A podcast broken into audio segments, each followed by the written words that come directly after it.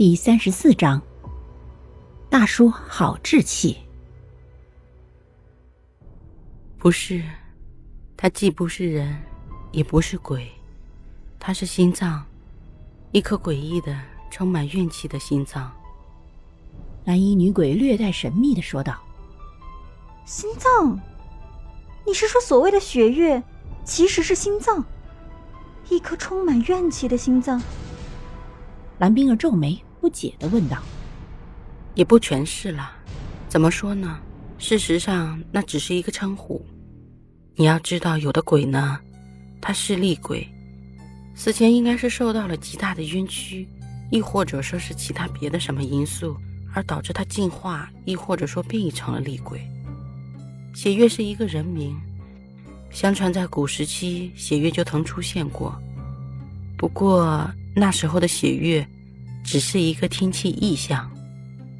蓝衣女鬼摇了摇头说：“这样啊。”蓝冰儿若有所思的说道：“他对蓝衣女鬼口中的雪月很好奇，不过他也知道蓝衣女鬼是不可能告诉他太过详细的，因为这是他和蓝衣女鬼之间的规则。”那么今天我若没有出来？你会专程来找我，告诉我这些吗？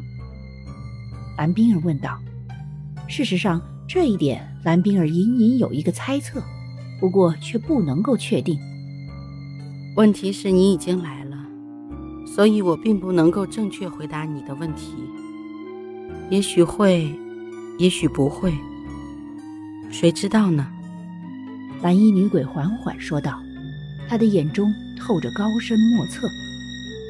蓝冰儿眼底划过一抹了然，看来蓝衣女鬼确实是不会出现，原因极有可能就是同为鬼类的奇勋料。不过蓝冰儿看着蓝衣女鬼，不知道是不是错觉，蓝冰儿总觉得蓝衣女鬼对她格外的关注。你，蓝冰儿正想开口说话，蓝衣女鬼却冲她摇了摇头。一脸神秘的指了指昏迷的白大褂男，说：“你知道他是谁吗？”安冰儿摇了摇头说：“他是昨天早晨来的医生，具体来这里的原因我不清楚。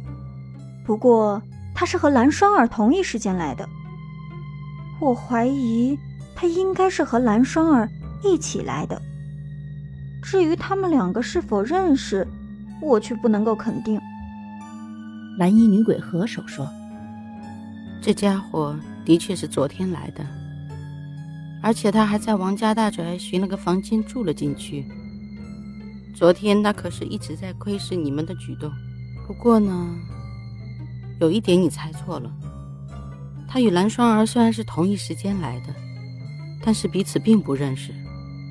这家伙反倒是和于吉相熟，昨天还见面碰头了呢。”哦。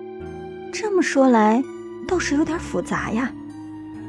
蓝冰儿眯起眼说道，她的眼中金光乍现。蓝衣女鬼却不再打扰蓝冰儿思考，她有些调皮的在白大褂耳边一声声叫着他：“大叔，大叔，你快醒醒啊！”伸手戳了戳白大褂男的胸口，恶狠狠地说：“大叔，再不醒来，你就没心脏了。”这么凶残的鬼，醒来还不更惨？不行，我已经睡着了，听不见，什么也听不见。白大褂男眼珠子动了动，却没有睁开眼。大叔，你以为你听了这秘密后，还能活着离开吗？蓝衣女鬼有些无语的看着从他说起雪月是心脏时就转动眼珠的家伙，还真以为他不知道他是装昏倒啊。